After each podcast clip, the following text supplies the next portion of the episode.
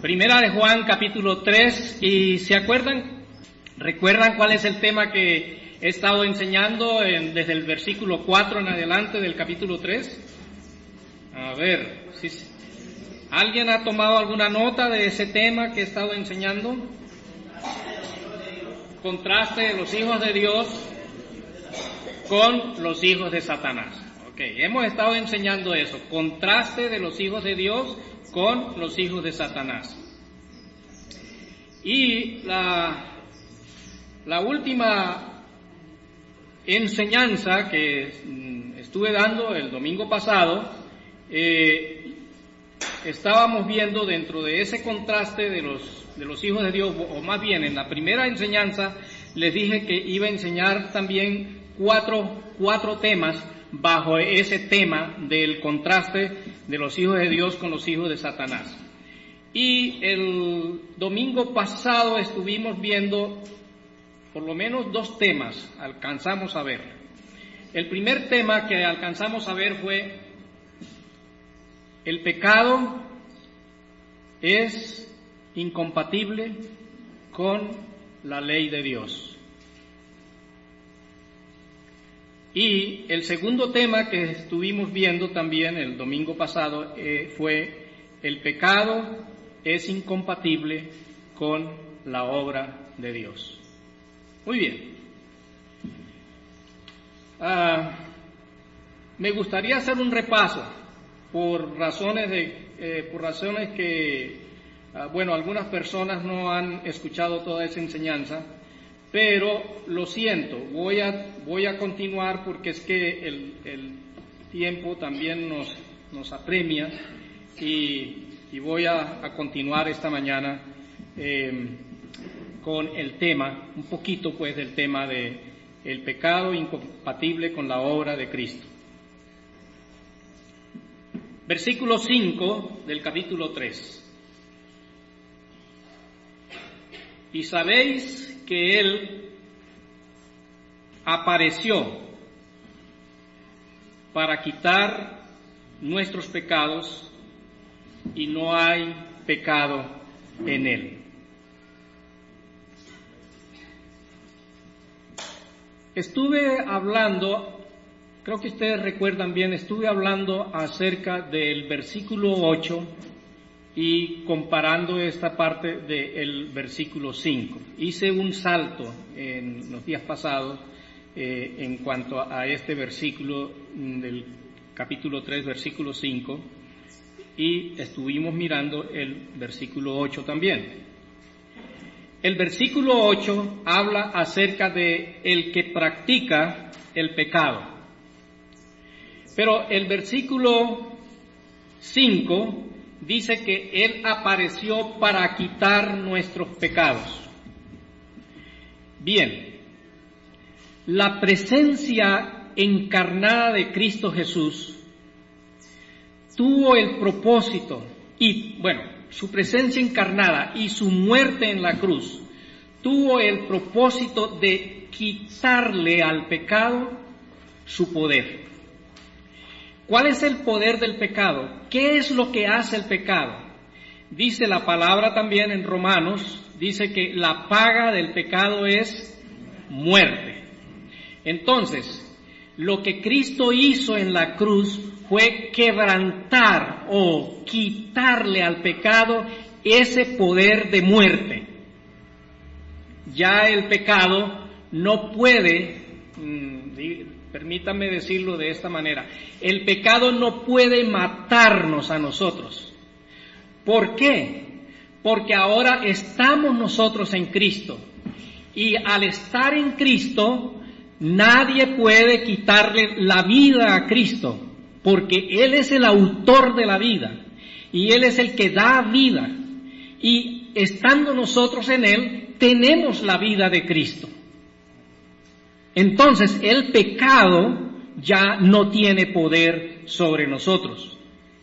Bien, ahora, cuando entremos en el versículo 8, porque es el versículo que nos va a ayudar a hacer la diferencia o a ver el contraste, vamos a ver cuál es la diferencia que hay entre nosotros los hijos de Dios y los hijos de Satanás. Y para adelantarles un poco, entonces, hay una diferencia, digámoslo de esa manera, abismal. ¿Por qué? Porque los hijos de Dios tienen vida permanente en sí, en cada uno de ellos, no por lo que cada uno de nosotros podamos hacer en pro de esa vida, sino porque Cristo está en nosotros y Él es el autor de la vida, como dije anteriormente. Los que no son hijos de Dios no tienen esa vida y están expuestos, o más bien no expuestos, sino ya han sido condenados a muerte. Esto suena a veces duro, pero si no lo decimos, estamos obviando o estamos siendo muy ah, tolerantes ¿sí? con lo que es el pecado y no estamos diciendo la verdad. Y debemos decir la verdad. Bien, yo quiero que llevarles a ustedes a Romanos, al capítulo 6 de Romanos. Quiero mirar unos versículos ahí, o más bien que miren conmigo unos versículos ahí, versículo 10 al versículo 13, Romanos 6, 10 al 13. Dice, por cuanto murió, porque en cuanto murió, al pecado murió una vez por todas yo no sé cómo podríamos decirlo en, un, en, otra, en otra manera, esa una vez por todas. Podríamos decirlo, murió definitivamente, ¿cómo iba a decir hermano Pedro? Murió por siempre en cuanto al pecado, ¿sí? Murió una vez por todas. Pero mire lo que dice, más en cuanto vive, mm, para Dios vive.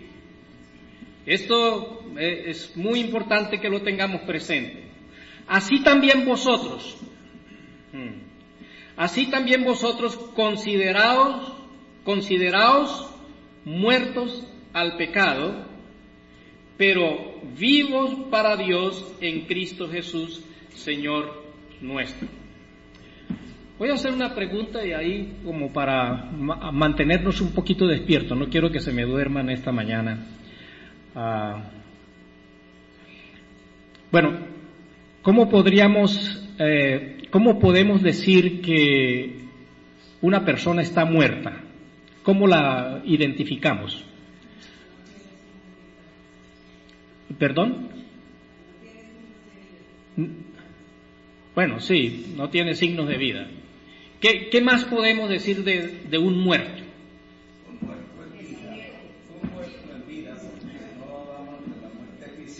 No, un muerto, nos encontramos un muerto. ¿Cómo, cómo, qué, ¿Por qué está muerto? ¿Qué, qué, qué notamos en ese cuerpo? A ver, me va a levantar la mano uno porque me va a levantar uno solo. A ver, allá, allá. Jester. Está, está inerte. Muy bien. ¿Qué quiere decir inerte? Yo no me, no me acuerdo. Ah, no, no tiene movimiento. Muy bien, no tiene movimiento. Del inerte no tiene movimiento. ¿Qué más podemos decir de un muerto? Bueno, no tiene movimiento. Nos encontramos ese cuerpo muerto ahí. ¿Qué más? ¿Ya qué? No está con nosotros. ¿Cómo así? Pero si podemos encontrarlo aquí en medio.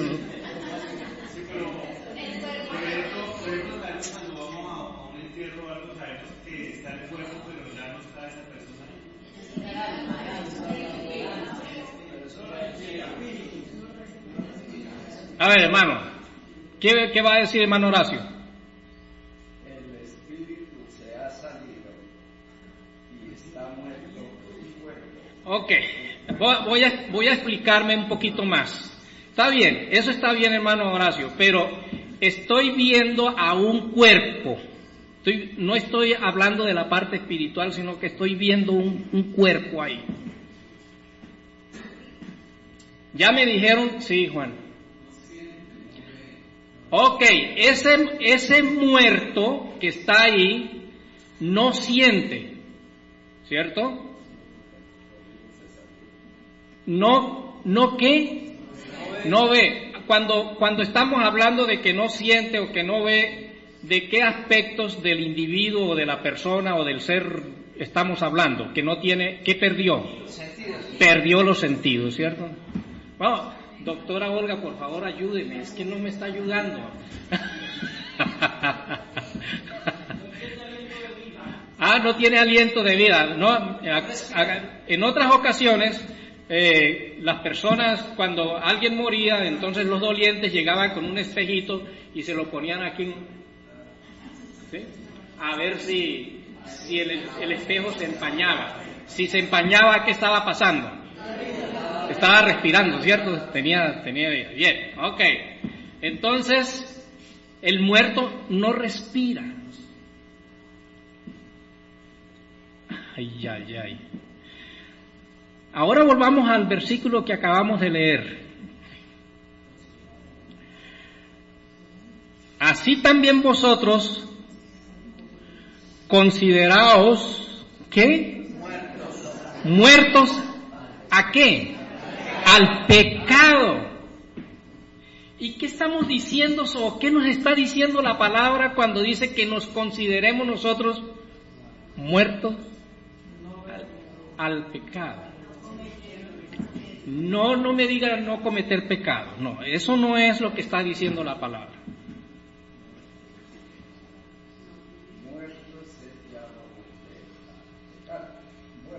Sí, Juan, a ver.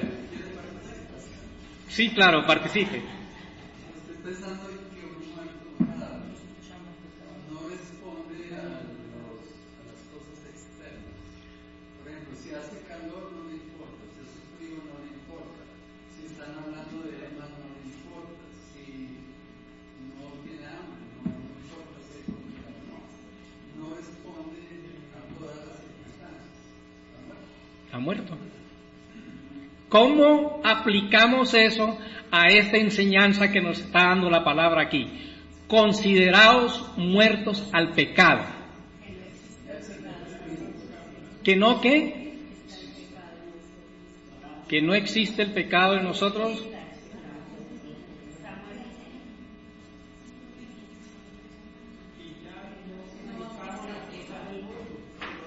Bien,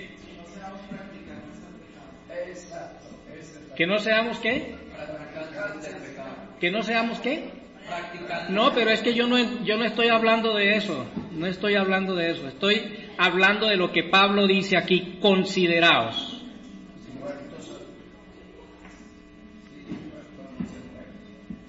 Mire, si yo estoy muerto al pecado, ¿cómo voy a ponerle atención si estoy muerto si estoy muerto al pecado, ¿cómo voy a escuchar al pecado? Porque estoy muerto al pecado. ¿Cómo voy a dejarme influenciar por el pecado? No, a un muerto no lo podemos influenciar. Yo no puedo encontrarme con un, al encontrarme con un muerto no le puedo decir, oiga, vuélvase uribista, porque no, no va a entender eso, ¿no? O, o, o vuélvase santista, o no, no, es insensible a eso. El muerto al pecado, lo que quiere decir la palabra aquí es que al estar muerto al pecado, se hace insensible al pecado. No le afecta el pecado. Bien, vamos a, vamos a entrar un poquito más en detalle en cuanto a esto un poquito más adelante. Considerados muertos al pecado, pero lo que me llama la atención ahí en, en el versículo es cómo termina el versículo. Pero vivos para Dios. Ahora lo completa, esa frase la completa, que vivos para Dios, ¿en qué forma? ¿Quién nos da esa vida? Dice en Cristo Jesús. Señor nuestro. Hermano que me está escuchando, si no hemos creído en la obra redentora de Cristo en la cruz, no tenemos vida para Dios. Si hemos creído en la obra redentora de Cristo en la cruz, tenemos vida por Cristo y para Dios. Tenemos vida en Cristo y esa vida es para Dios. El versículo 12 de ese pasaje que estamos leyendo dice, no reine pues el pecado. Ahora, note, note que hay una manera bien clara como Pablo escribe aquí, no reine el pecado en dónde? En vuestro cuerpo que mortal.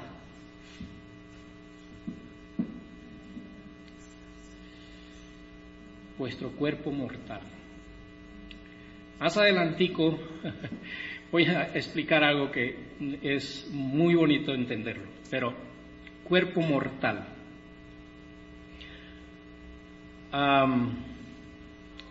Nosotros podemos eh, decir que somos nacidos de nuevo. Cualquiera de nosotros podemos decir que somos nacidos de nuevo. Yo me encuentro con alguno de ustedes y le hago la pregunta, ¿usted es nacido de nuevo?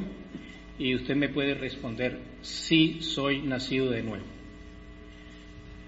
Pero yo no tengo la capacidad de eh, confirmar esa verdad en el área espiritual de la persona con quien estoy hablando. Pero si esa persona con quien estoy hablando ha nacido de nuevo y yo quisiera o yo quiero estar seguro de que sí ha nacido de nuevo, ¿cómo podría esa persona confirmarme a mí que sí ha nacido de nuevo?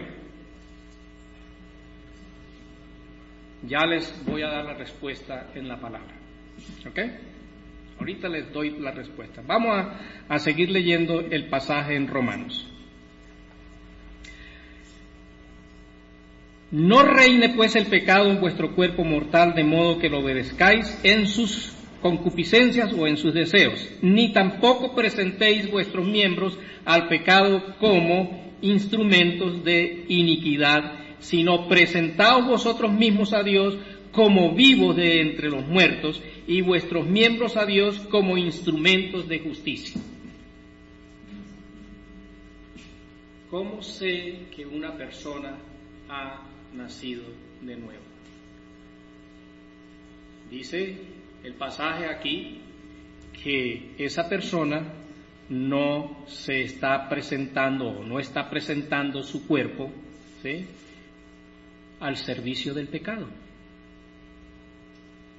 ni sus, ni sus miembros como instrumentos de pecado, sino que él está mostrando en su conducta, en su manera de vivir, está mostrando un nuevo nacimiento porque sus actitudes son de acuerdo a ese nuevo nacimiento que ha tenido, que es un nacimiento santo.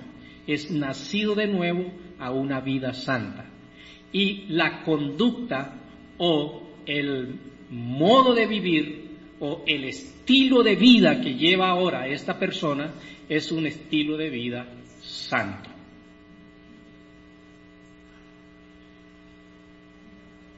Versículo 17 ahí del mismo capítulo de Romanos 6.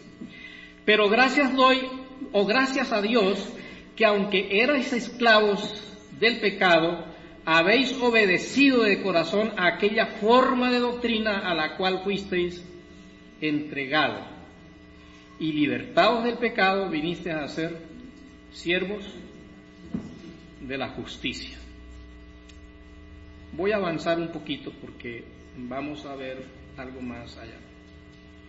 La verdad es que el contraste que nosotros como hijos de Dios tenemos con los hijos de Satanás es que nosotros tenemos una vida o hemos sido apartados por Cristo a una vida santa y el pecado que eh, podríamos o podemos en algún momento cometer, eso llega a ser incompatible con esa vida santa a la cual Dios nos ha apartado por medio de Jesucristo. Entonces, el versículo 6 del capítulo 3 de Primera de Juan dice lo siguiente. Todo aquel que permanece en él, ¿qué pasa? No peca. ¿Ustedes están seguros que ninguno de nosotros hoy o ninguno de ustedes hoy ah, llegó aquí sin pecado? Y que, bueno, dice que el que está, el que permanece en él, no peca. Y luego dice, todo aquel que, peca no le ha visto ni le ha conocido.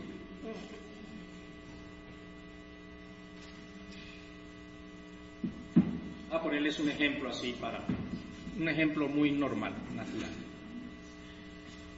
Ah, muchas casas ponen para la seguridad ponen las alarmas. No sé si ustedes, bueno, en nuestra casa hay una hay una alarma y cuando salimos de casa activamos la alarma. Y en ocasiones yo abro la puerta de la casa y se me olvida desactivar la alarma. Y cuando doy el paso y entro, que hasta dolor a los oídos con ese pito tan duro ahí que suena de la alarma.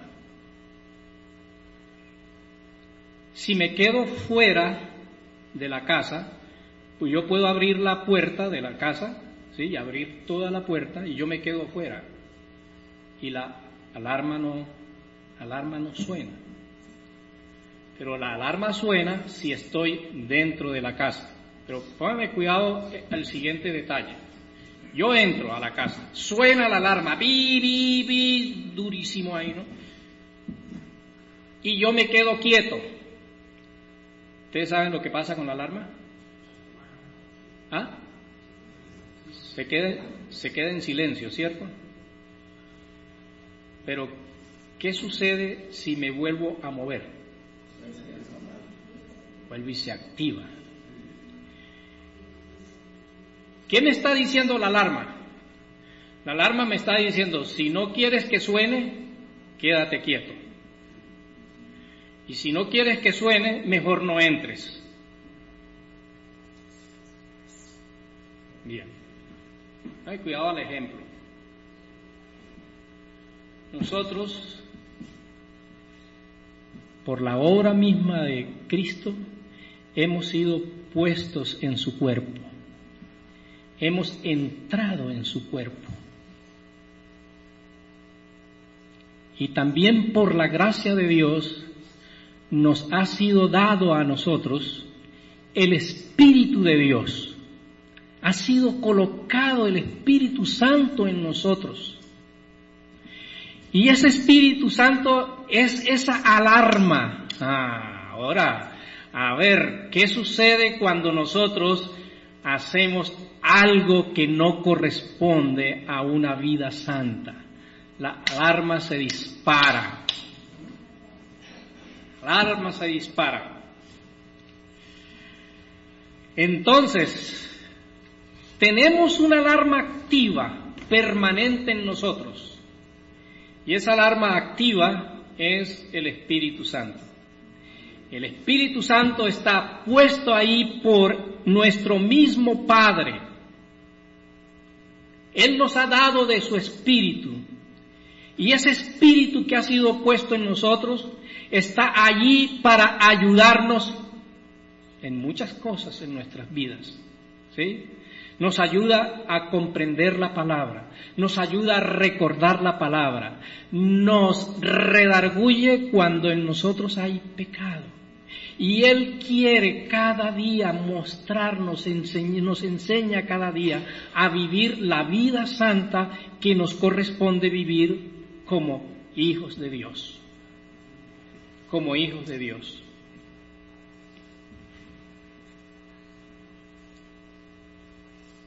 ¿Se le ha prendido la alarma a alguno de ustedes en algún momento? Solamente vi dos cabezas que se movieron. A los otros no se les ha prendido la alarma. A mí se me prende permanentemente, ¿sabe? me prende permanentemente. Uh, qué cosa, ¿cierto? Ahora, ese versículo termina diciendo que todo aquel que peca no le ha visto ni le ha conocido. Exactamente, hermano. Si la alarma no se le prende, si no hay nada que le redarguya, cuando usted comete pecado, es porque no tiene alarma. Y si no tiene alarma, es porque usted no conoce el sistema de la alarma. No la, no la ha visto, la alarma. No la ha entendido. Hmm. Ahora, vamos al versículo 7. Mire cómo dice el versículo 7 la palabra, ¿cómo es que dice ahí? Hijitos. Bueno, aquí déjeme decirle hermanitos. Bueno, hijitos, porque se está refiriendo, aquí el apóstol Juan se está refiriendo a aquellas personas, otra vez, nacidas de nuevo, que pertenecen a la familia de Dios, que son hijos de Dios hijitos. Pero la manera como sigue hablando en el versículo ahí el apóstol Juan es que nadie que nadie os engañe. ¿Ustedes se acuerdan de qué doctrina falsa estuve hablando el domingo pasado? ¿Ah? De los gnósticos, ¿cierto? De los gnósticos. Y recuerden que les estaba enseñando que el gnosticismo divide al ser en dos partes. En una parte que es el espíritu y la otra parte que es la carne. Y recuerden que les estaba enseñando que los gnósticos dicen que el espíritu es bueno y que la carne es materia mala. ¿Sí? Ahora uno podría decir, bueno, eso a mí me parece que eso está bien, ¿no? Pero mire cómo los gnósticos estaban diciendo. Mire, en la carne usted puede hacer lo que quiera. Eso también se los enseñé el domingo pasado. Porque la carne no afecta, el comportamiento de la carne no afecta el espíritu. Bien, nadie os engañe. Por favor, hijitos míos, hermanos míos, hermanitos míos, no le pongan atención a esta enseñanza. Nadie os engañe. El que hace justicia es justo como Él es justo. Y esta es la parte que yo digo en esta enseñanza que estoy dando en esta mañana, yo quiero que nos concentremos bien. El que hace justicia es justo, como Él es justo. Déjenme para poderlo, a ver si lo podemos comprender mejor. Cambiemos la palabra justo por la palabra, o más bien, cambiemos la palabra justicia por la palabra santidad. El que hace santidad, cambiemos así la palabra, es que cambiemos la palabra justo por la palabra santo. El que hace santidad es santo. ¿Como quién? ¿Y quién es Él? ¿Quién es Él? Cristo. Y la palabra dice que hemos sido puestos en Cristo. Entonces, si hemos sido puestos en Cristo, Él es santo. ¿Y cuál es el resultado de estar en Cristo? Nuestra vida debe producir qué clase de hechos. ¿Hechos qué? Hechos santos, conducta santa, actividades santas.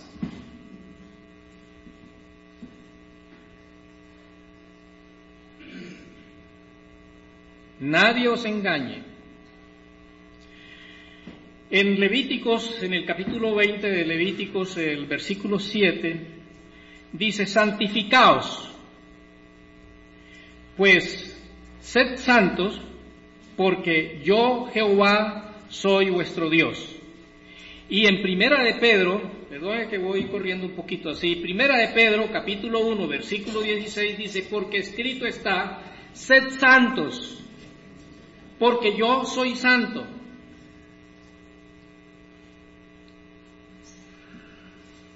Hermanos, el que tiene una conducta santa es porque es santo. La conducta del creyente es el resultado de lo que es el creyente. ¿Lo copiado? La conducta del creyente, ¿sí? Es lo que es el creyente. Bien.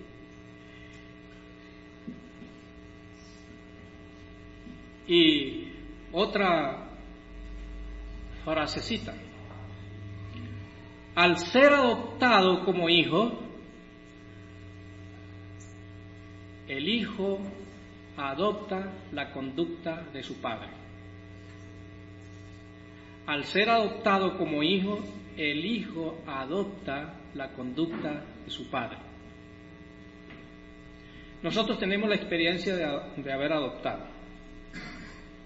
Y cuando adoptamos, le hablamos a nuestra hija diciéndole, mira hija, aquí las reglas o el comportamiento o la manera de nosotros vivir es así, así y así y así.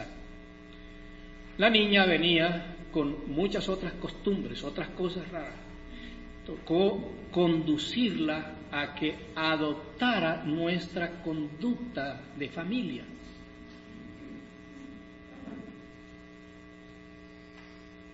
Usted sabe que la palabra del Señor cada día tiene una enseñanza para que adoptemos la conducta que Dios quiere que adoptemos como sus hijos.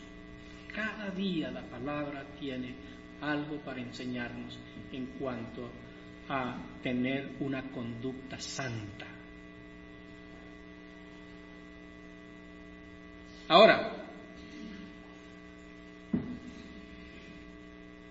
Pablo también ayudando a, los hermanos a entender esto.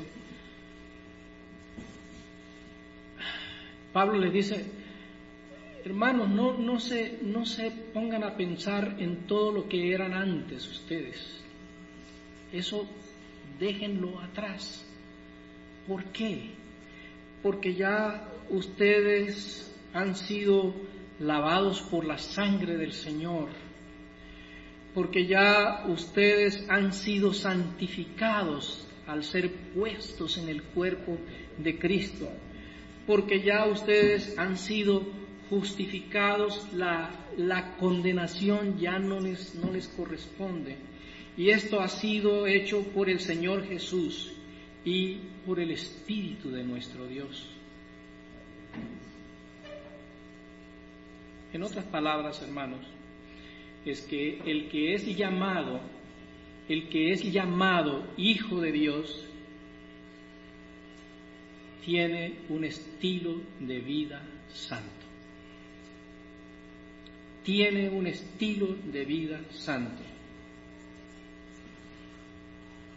Y ese estilo de vida es un estilo completamente contrario al estilo de vida de los hijos de Satanás. Estamos viendo, hermanos, contraste de los hijos de Dios con los hijos de Satanás. Ahora, vamos a mirar el versículo 8 del capítulo 3 de Primera de Juan.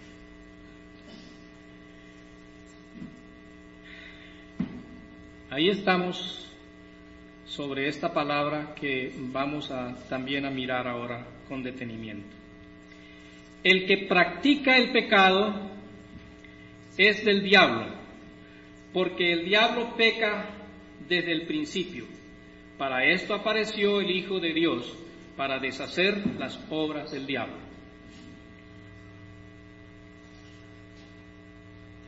Este, yo tenía una, tuve una tía que le molestaba mucho que se mencionara la palabra diablo.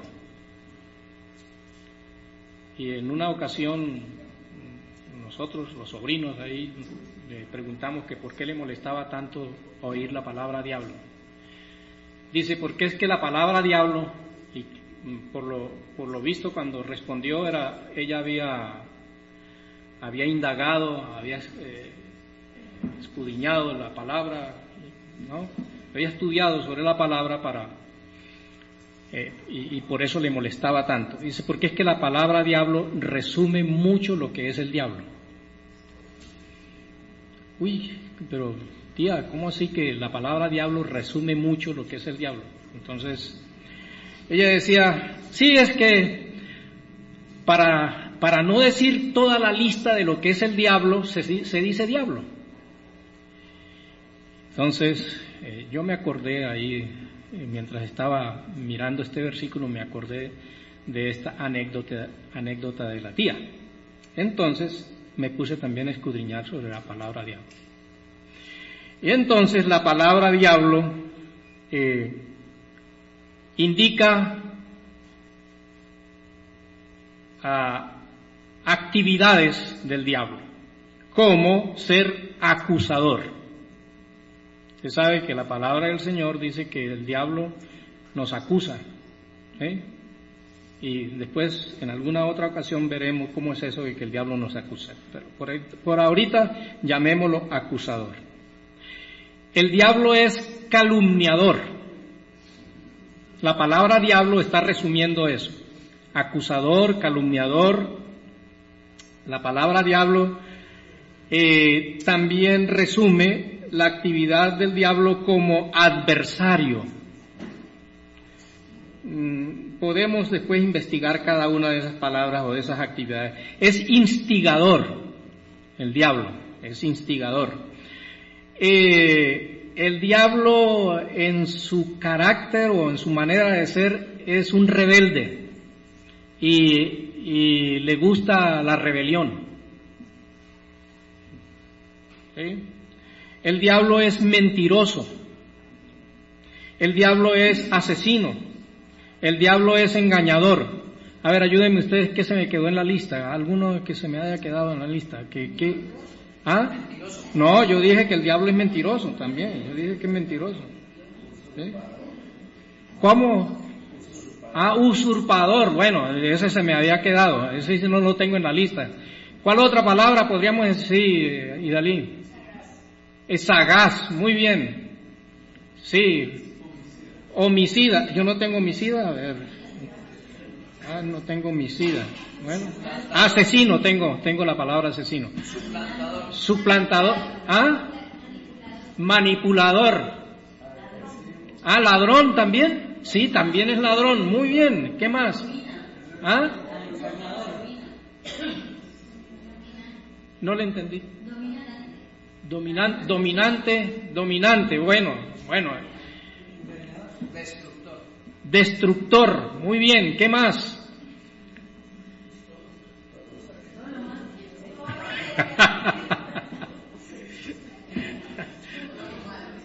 ok, ok, muy bien.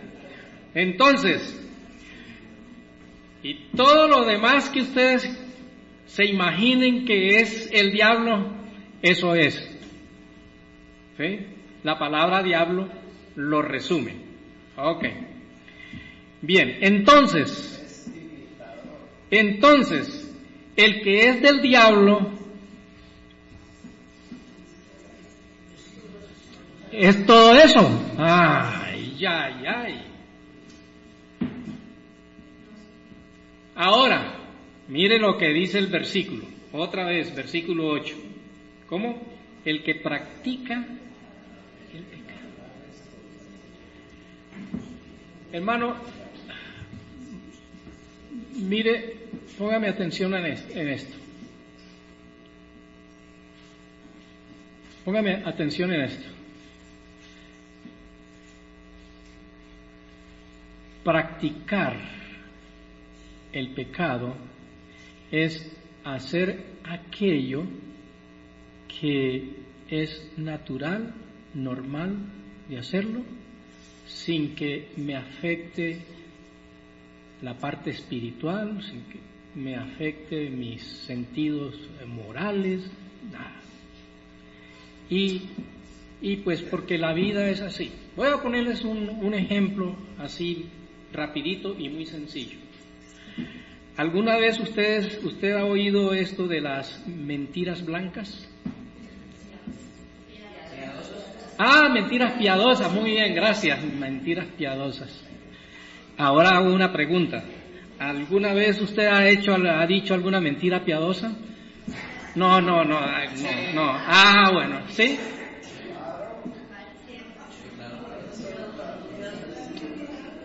Ah, pero ¿por qué no puedo decir yo una mentira? ¿Qué de malo tiene una mentira piadosa? Ojo, ojo. Eso puede ser la práctica, o eso más bien es la práctica de los hijos del diablo. No pasa nada, no pasa nada.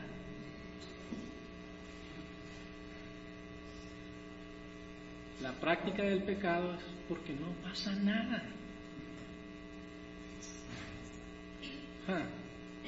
Y así es. ¿Qué de malo hay que yo me lleve esto de aquí para mi casa? Estoy robando, no pasa nada normal.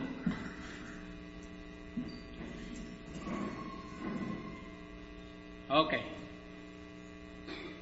El que practica el pecado no siente ningún remordimiento por lo que ha hecho, porque eh, pertenece a quien es el iniciador, el, padre del pecado, el padre de mentira, el padre de engaño, el padre del hurto, el padre del robo, etc.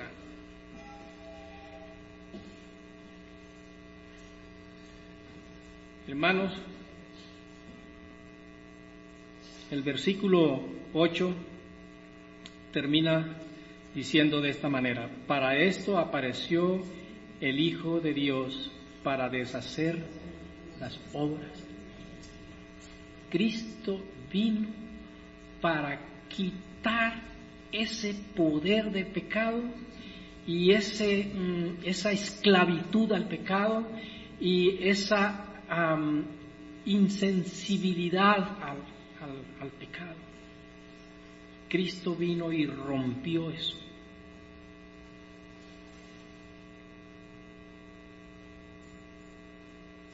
¿Por qué? Porque el mundo ha estado bajo el pecado y bajo la condenación del pecado. Ahora, hermanos,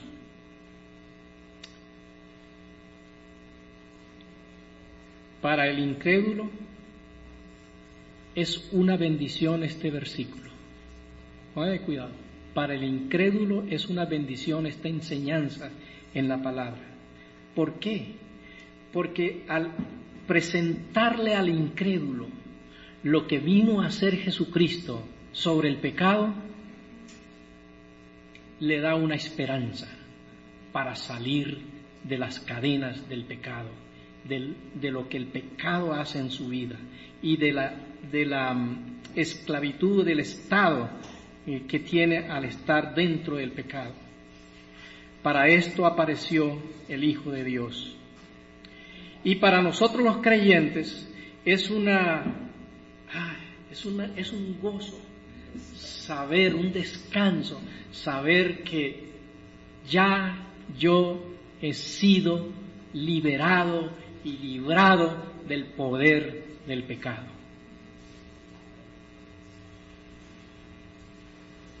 Bien.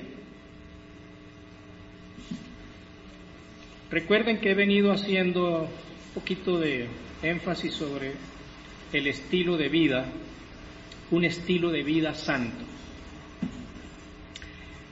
Quiero que me acompañen a ver un pasaje en Efesios capítulo 4. Efesios capítulo 4. Vamos a leer unos versículos ahí, versículo 23, 22 en adelante.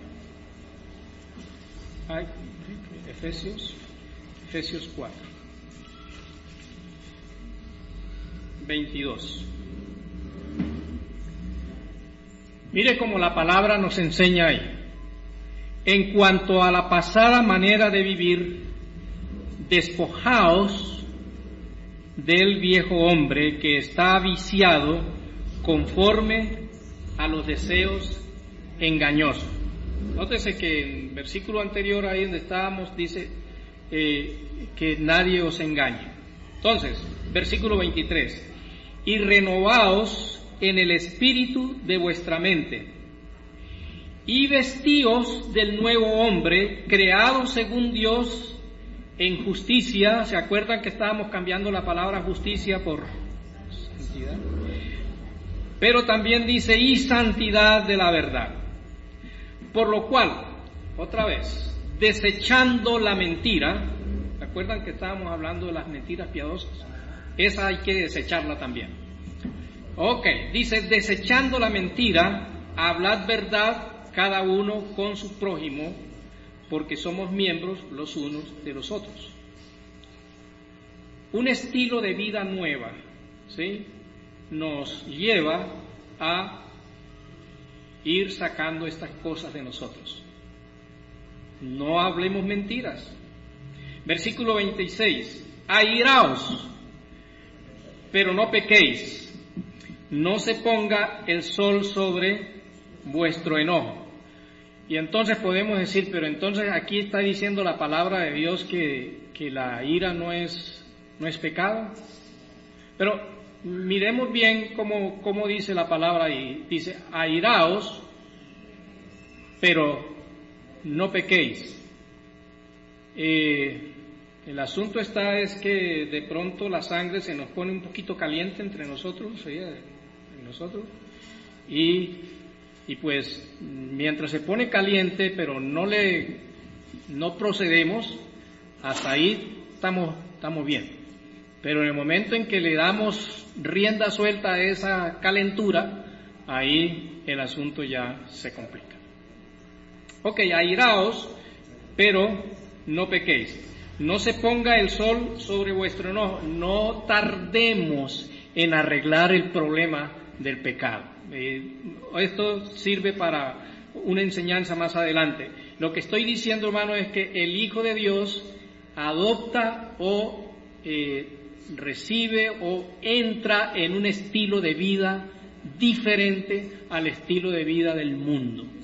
Estamos cambiando el estilo de vida.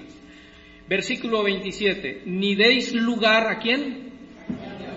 Bueno, ya sabemos lo que hace el diablo, ¿cierto? Ya vimos la lista. Entonces no le demos lugar a esas cosas del diablo. Ahora, versículo 28 dice, el que hurta, ¿qué? Por favor, cambie su estilo de vida. En vez de hurtar ahora, trabaje, ¿sí? Para que tenga, ¿sí? Para que reciba su salario y tenga con qué comer. Y también tenga con qué eh, compartir con los otros hermanos. Entonces, el que hurtaba, no lo haga más, ¿sí? Eh, versículo 29. Ninguna palabra corrompida salga de vuestra boca. Ah, eh, hasta la manera de hablar tenemos que cambiarla como hijos de Dios o debemos cambiarla como hijos de Dios. ¿Por qué? Porque, uy, no sé si ustedes han estado en alguna conversación por ahí donde hay personas inconversas, incrédulas y, y molesta tanto estar uno en medio de ellos porque esa palabrería tan sucia, tan vulgar, tan deshonesta, que no nos, no nos encontramos en un ambiente sano cuando hay toda esa palabrería. La vida santa del creyente, del Hijo de Dios, va desechando todas esas palabras corrompidas, sucias, que, que, hay porque no corresponden a un Hijo de Dios. Entonces, ¿cómo es que dice ninguna palabra corrompida salga de vuestra boca, sino cuál? Dice, la que sea buena para la necesaria edificación a fin de dar gracia a los creyentes. Pero miren lo que sigue diciendo, y no contristéis al Espíritu Santo de Dios, con el cual, ¿qué? Fuisteis sellados para el día de la redención, hermanos, que el Espíritu Santo se entristece cuando nosotros, como hijos de Dios, ¿sí? hacemos cosas que corresponden a la práctica de los incrédulos. Entonces, no hagamos eso. Versículo 31, mire lo que dice, quítense, un imperativo, quítense de vosotros toda amargura, enojo, ira, gritería, maledicencia y toda malicia. Hay que adoptar una vida santa, una conducta santa, un estilo de vida santo, para hacer un contraste bien marcado entre los hijos de Dios y los hijos de Satanás.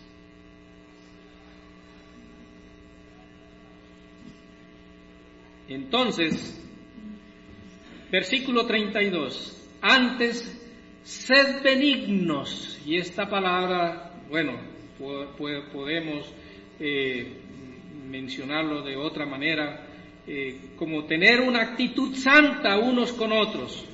Y, dentro de esa conducta santa, entonces, hay una, unos resultados o unos comportamientos que tienen que ver con la misericordia, que tienen que ver con el perdón, entre nosotros como hijos de Dios. Hermanos, la palabra del Señor esta mañana nos insta, nos lleva a que nosotros evaluemos nuestra vida diaria, nuestra conducta diaria, si es de verdad la vida santa que el Señor quiere que nosotros llevemos como sus hijos o todavía llevamos rezagos o tenemos cosas que corresponden al mundo. ¿Por qué? Porque ahí San Juan pues nos está diciendo que el que es nacido de Dios, versículo 9, no practica el pecado, porque la simiente de Dios permanece en él y no puede pecar porque es nacido de Dios.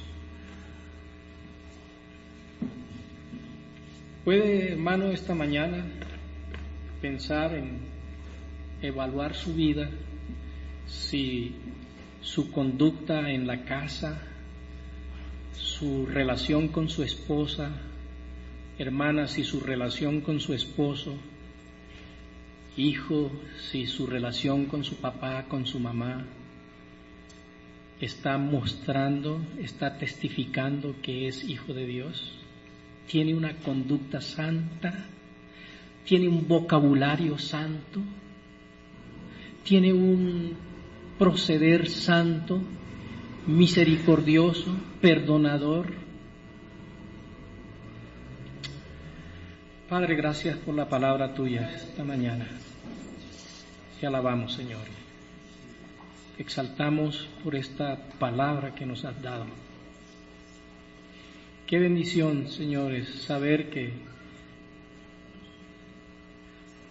tú quieres que testifiquemos al mundo y a, aquel que está cercano a nosotros con nuestra vida, con nuestra conducta, que somos tus hijos. Que tenemos palabras, procederes, santos, no por nuestra capacidad, no, por nuestras fuerzas, sino porque tú nos has santificado. Y al habernos santificado, tú quieres, Señor, que nuestro andar sea santo. Gracias, Padre. Amén.